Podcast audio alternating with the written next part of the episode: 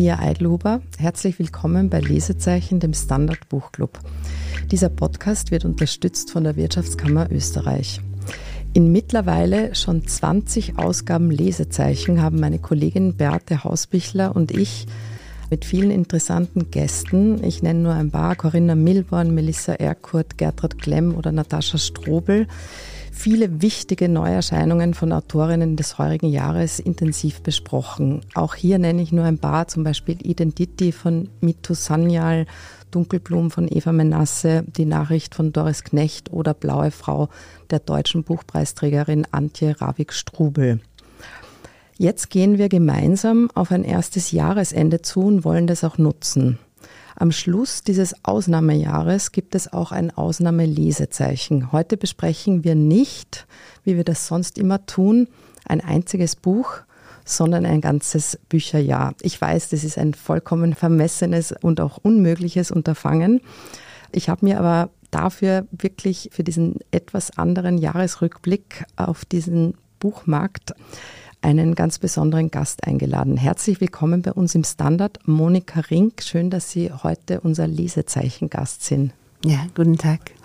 Monika Rink ist nicht nur Schriftstellerin und Lyrikerin aus Berlin, sondern seit einem Jahr auch sehr viel in Wien, nicht nur zu Gast. Also sie hat mir erzählt, sie ist eigentlich ununterbrochen hier.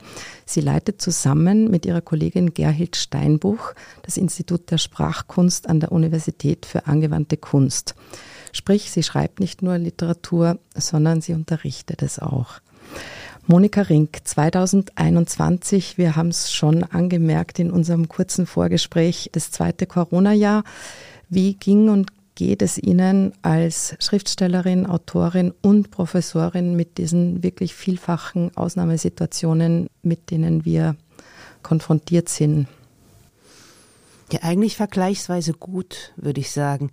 Das Eigenartige ist, dass die Bewältigungspraktiken, die man sich beim ersten Lockdown ausgedacht hat und die auch in der Tat zum Teil halfen, dass die irgendwie verbrannt zu sein scheinen. Man nutzt sie nicht mehr. Sie könnten ja nochmal funktionieren, aber stattdessen hat man den Eindruck, man führe immer weiter in einen Tunnel hinein und dreht sich manchmal um und denkt so komisch da hinten ist es heller und trotzdem fährt man immer weiter sozusagen in das Dunkel hinein. Und die Frage ist eben, hilft das, was einmal half, jetzt wieder? Oder funktioniert das nur nach der Suchtlogik? Ich müsste es verstärken, ich müsste mich noch mehr entspannen, damit es jetzt funktioniert. Und ein bisschen gilt das auch für die Arbeit, Institut. Also die Studierenden sind nach wie vor sehr produktiv, aber man merkt schon auch, dass es keine einfache Zeit ist. Und dann ist eben die Frage, wie man die Balance einstellt zwischen Beibehalten und vielleicht Erleichterung, noch eine letzte Anstrengung oder wäre das der Höhepunkt der Verblendung? Wo muss man nachgeben, wo muss man festhalten? Und vor allem eben, um in die Lage zu kommen, auf unzerstörerische Weise weiterzumachen. Mhm. Wenn Sie mich als Autorin fragen, ich habe im Sommer, also im August vor allem, eigentlich eine sehr schöne Aufgabe gehabt, nämlich mein seit 25 Jahren laufendes Listenprojekt, in dem ich im poesiefähige Begriffe sammle, in eine Buchproduktion in, umzuwandeln und habe mich mit dieser, wie soll ich sagen, 25 Jahre alten auch Lektürepraxis auseinandergesetzt und habe die redigiert. Ah, sehr schön. Und das ist jetzt sozusagen ein fertiges Paket, das wir irgendwann. Das erscheint hoffentlich dann, also in seinem 26. Jahr erscheint dann das Begriffsstudio 2022. Ah, super. Das ist nächstes Jahr. Ja, ja genau, das, ist nächstes das Jahr. Ist nächstes Jahr. Und bevor wir eben aufs 22er Jahr schauen, jetzt gleich natürlich eine Frage, die nahe liegt, literarisch betrachtet und wirklich ganz individuell. Fanden Sie das einen guten Literaturjahrgang? Ich denke eigenartigerweise gar nicht in Jahrgängen. Ich finde es fast etwas verstörend, wie wenig nachhaltig der Literaturbetrieb sich in letzter Zeit gibt. Dann gibt es Frühjahrsbuchpreise, es gibt die Herbstbuchpreise und auch, was ja natürlich ist, aber die Berichterstattung stellt sich darauf ein. Man hört dann sehr viel über diese Bücher, dann ist ein Buch davon bepreist, die anderen verschwinden, das bepreiste Buch verschwindet auch und dann kommt es schon wieder zu den nächsten Preisen, wo teilweise Bücher auf der Liste stehen, die noch nicht mal erschienen sind. Also das ist eine Art von Beschleunigung, dass ich eigentlich denke, man sollte gar nicht in Bücherjahren denken, sondern eher so in, in tausend Tagen. und Jahrzehnten. Also ich sitze da auf der anderen Seite mhm. gegenüber und muss das alles abarbeiten. Ja. Kann ich nur sagen, das wird wirklich immer schneller. Also auch schneller. die Vorbestellungen in den Verlagen und so. Dabei dauert es so lange, um das zu schreiben. Ja. Aber ich meine, Clemens Setz war natürlich eine tolle Entscheidung und mhm. auch, dass Raffaela Edelbauer den österreichischen Buchpreis bekommen hat. Mhm. Sie ist ja auch Sprachkunstabsolventin. Mhm. Das hat uns natürlich enorm gefreut. Ja. Sie unterrichtet derzeit auch bei uns wieder. Ah, toll, super. Ja, ja, das war eine schöne Entscheidung. Ich weiß, das ist jetzt eine Frage, die Sie gar nicht gern wahrscheinlich gestellt haben wollen. Was muss man gelesen haben? Bevor wir sozusagen auf das eingehen, was Sie uns mitgebracht haben aus dem heurigen Jahr, was gab es in diesem Jahr oder vielleicht auch schon davor an großen literarischen Streit- und Schwerpunktthemen? Worauf fokussiert sich der Betrieb? Kann man da irgendwelche Schlaglichter machen? Das fällt mir derzeit schwer. Ich sehe eigentlich und das finde ich erfreulich eigentlich vor allem eine auch größere Diversifizierung, mhm. auch gerade was Autorinnen und Autoren angeht. Also Mitu Sanyal haben Sie schon genannt. Mhm. Mit Priya Basil oder Asal Dadan sind vielleicht noch mhm. andere. Mhm. Mili Kitschak zum Beispiel auch zu nennen. Und das finde ich ist eine sehr, sehr gute Entwicklung, dass sich unterschiedliche Stimmen zu Wort melden und aber auch gehört werden. Mhm. Da kommen wir, glaube ich, später noch ein bisschen zum Kanon. Aber jetzt vielleicht, damit wir wirklich gleich tief in diesen Podcast einsteigen, was haben Sie uns tatsächlich an Neuerscheinungen aus 2021 mitgebracht, wo Sie zum Lesen gekommen sind mhm. oder die Sie toll fanden? Weil Monika Rink hat mir schon erzählt, sie hat noch nie so viel gelesen in diesem Jahr wie im letzten, aber noch nie so wenig Bücher, die erschienen sind. Also ich nehme an, die Texte von Studierenden. Genau. Also ich habe einerseits mitgebracht den neuen Roman von Angelika Meyer, Die Auflösung des Hauses Decker. Eigentlich ist jeder Roman von Angelika Meyer ein Ereignis. Und auch hier ist es wieder so, dass es so einen eigenartigen, wie Kafkaesken genetischen Code gibt, der in diesem Roman quasi herummutiert. Es geht um die Auflösung eines Hauses, die von zwei instabilen Charakteren nicht in die Hand genommen wird.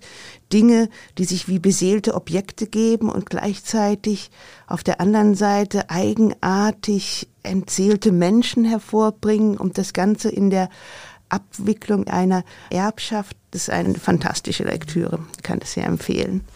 Dann habe ich mitgebracht Gedichte von Jana Volkmann unter dem Titel Investitionsruinen. Und anstatt das zu beschreiben, lese ich vielleicht einfach ein kurzes Gedicht vor. Und Sehr zwar schön, das Gedicht danke. Taxidermie.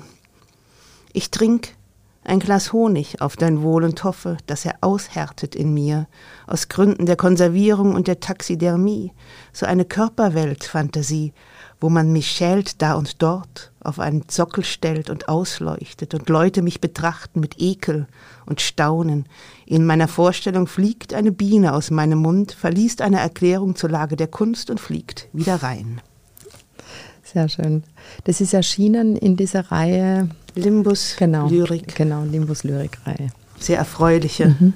zupackende Lektüre. Als nächstes habe ich zwei Bücher, die für mich in gewisser Weise zusammengehören, mitgebracht. Und zwar, weil es in beiden Büchern um Übersetzungen geht, um das Leben mit und in verschiedenen Sprachen. Das eine ist ein Essayband von Uliana Wolf, Etymologischer Gossip heißt er, auch sehr schön gestaltet von Andreas Töpfer.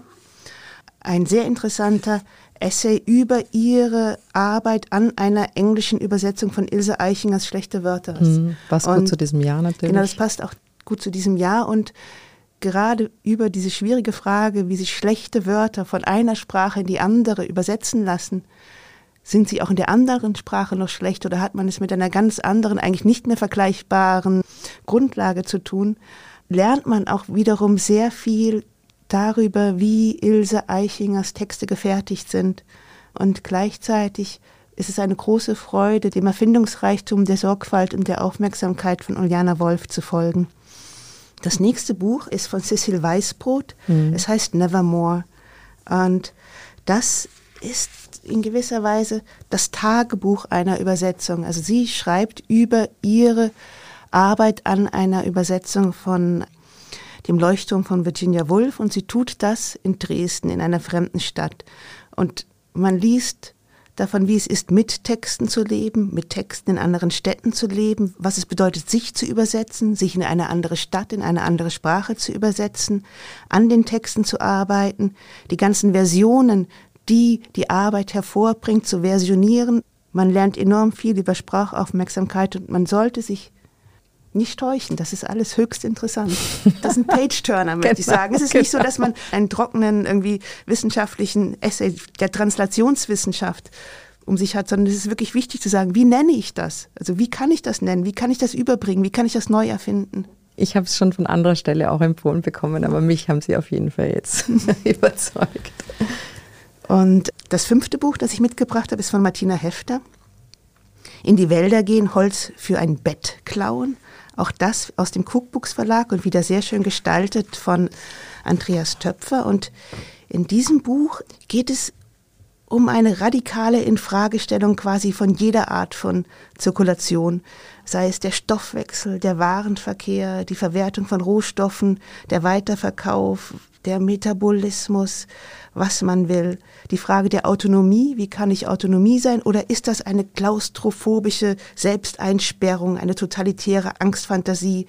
Und das wird in langen, gehenden Texten auseinandergesetzt in verschiedenen Kapiteln und ist auch eine enorm interessante, sehr anregende Lektüre. Aber das ist jetzt ein bisschen vergleichbar. Ich meine, was Dorothee Elmiger mit dem Zucker gemacht hat, in ganz anderer Form, aber es ist eine Abhandlung über Holz, also über alles, was damit zusammenhängt. Nein, ist. eigentlich Nein. nicht, sondern was bedeutet es, ein Bett zu kaufen? Ah. Was setzt es in Gang?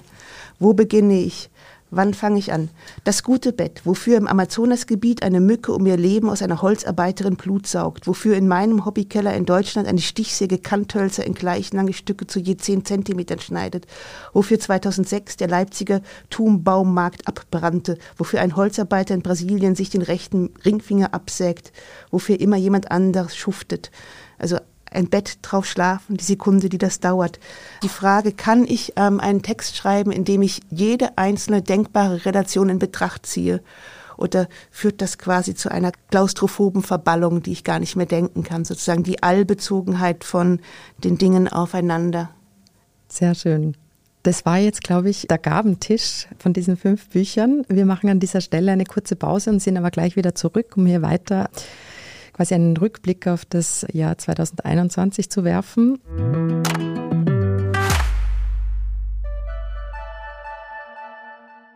Good morning from New York. Maraba min Abu Dhabi. Ni hao aus Shanghai. Konnichiwa. Jambo aus Kenia. Shalom aus Tel Aviv. Und hallo aus Wien beim Podcast Austria ist überall.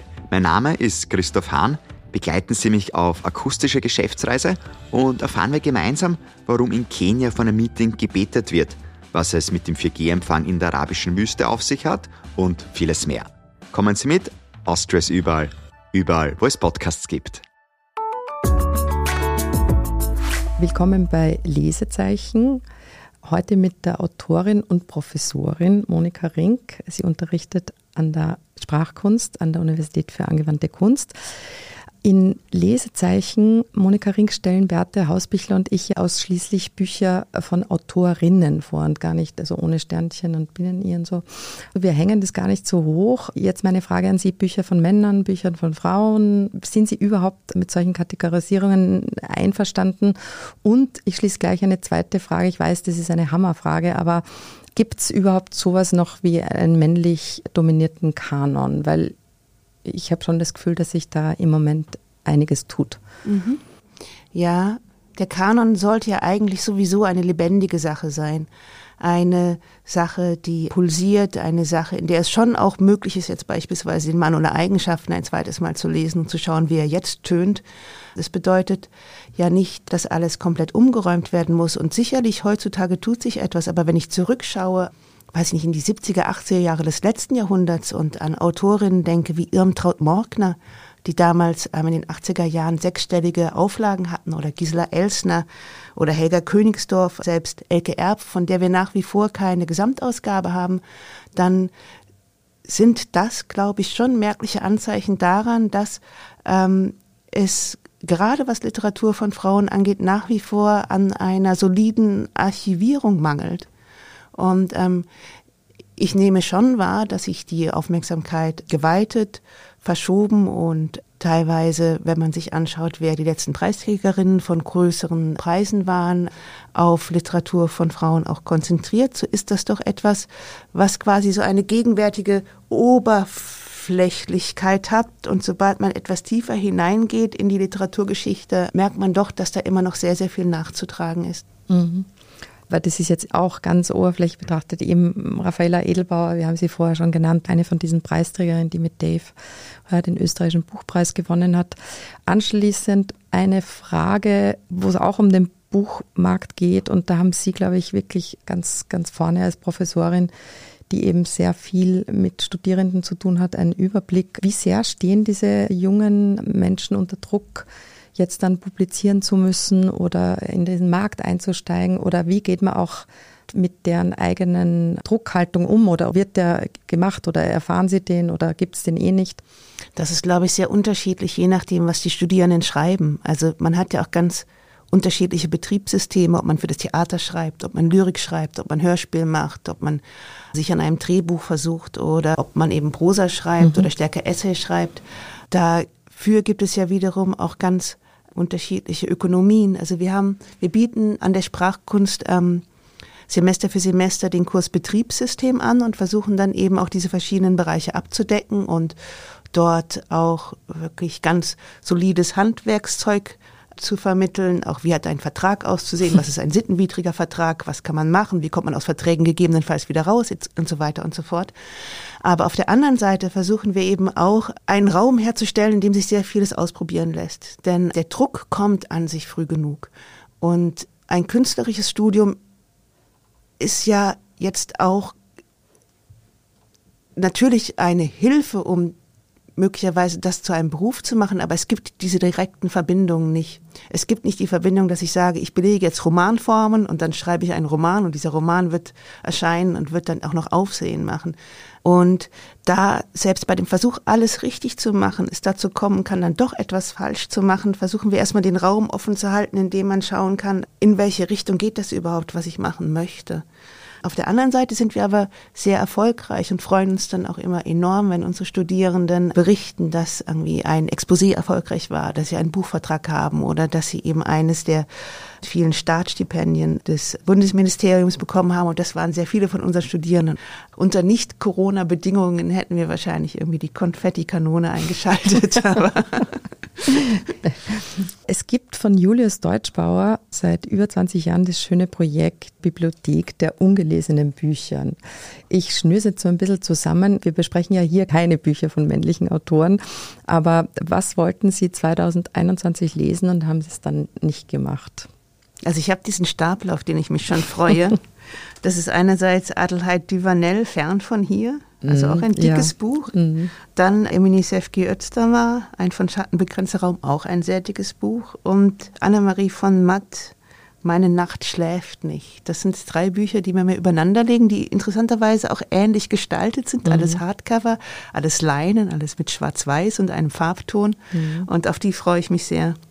Genau, zum Schluss noch was bisschen monströses. Also im Jahr 2020, 21, ich weiß, glaube ich, es war Jahresende 2020, haben sie die Frankfurter Poetikvorlesung wegen dieser ganzen außergewöhnlichen Umstände als digitale Vorlesung gehalten mit dem wirklich schönen Titel Vorhersagen, Poesie und Prognose. Und da kommt dieser Satz vor, was wird morgen sein? Also ich habe mir das angehört und der mhm. hat mich dann gepackt. Ich werfe Ihnen jetzt zum Schluss diese gigantische Frage quasi vor das Mikrofon und bitte aber um eine ganz kurze Antwort. Das fällt mir leicht. Mittwoch. Sehr. Liebe Monika Rink, das ist eine wunderschöne Antwort. Ganz herzlichen Dank für diesen wirklich ganz anderen Jahresrückblick. Ich weiß, welche Bücher müssen wir gelesen haben. Da wird das alles ganz anders anschauen. Aber ich habe es sehr genossen, diese knappe halbe Stunde mit Ihnen bei Lesezeichen. Also wirklich danke, dass Sie Zeit gefunden haben. Ich weiß, wie kostbar die im Moment ist. Dankeschön. Liebes Publikum, das nächste Lesezeichen gibt es erst tatsächlich im nächsten Jahr und zwar am 7. Jänner. Berthe Hausbichler freut sich schon. Es wird um das neue Buch von Marie Kondo gehen, Alles in Ordnung. Mit der Philosophin Liz Hirn wird sie wahrscheinlich viel über Selbstoptimierungszwang von Frauen sprechen. Und wer Lesezeichen nicht verpassen will, abonniert uns bei Apple Podcasts oder Spotify. Und wenn Ihnen Lesezeichen gefallen hat, freuen wir uns über eine 5-Sterne-Bewertung. Vielen Dank fürs Zuhören im heurigen Jahr. Sie hören uns wieder 2022.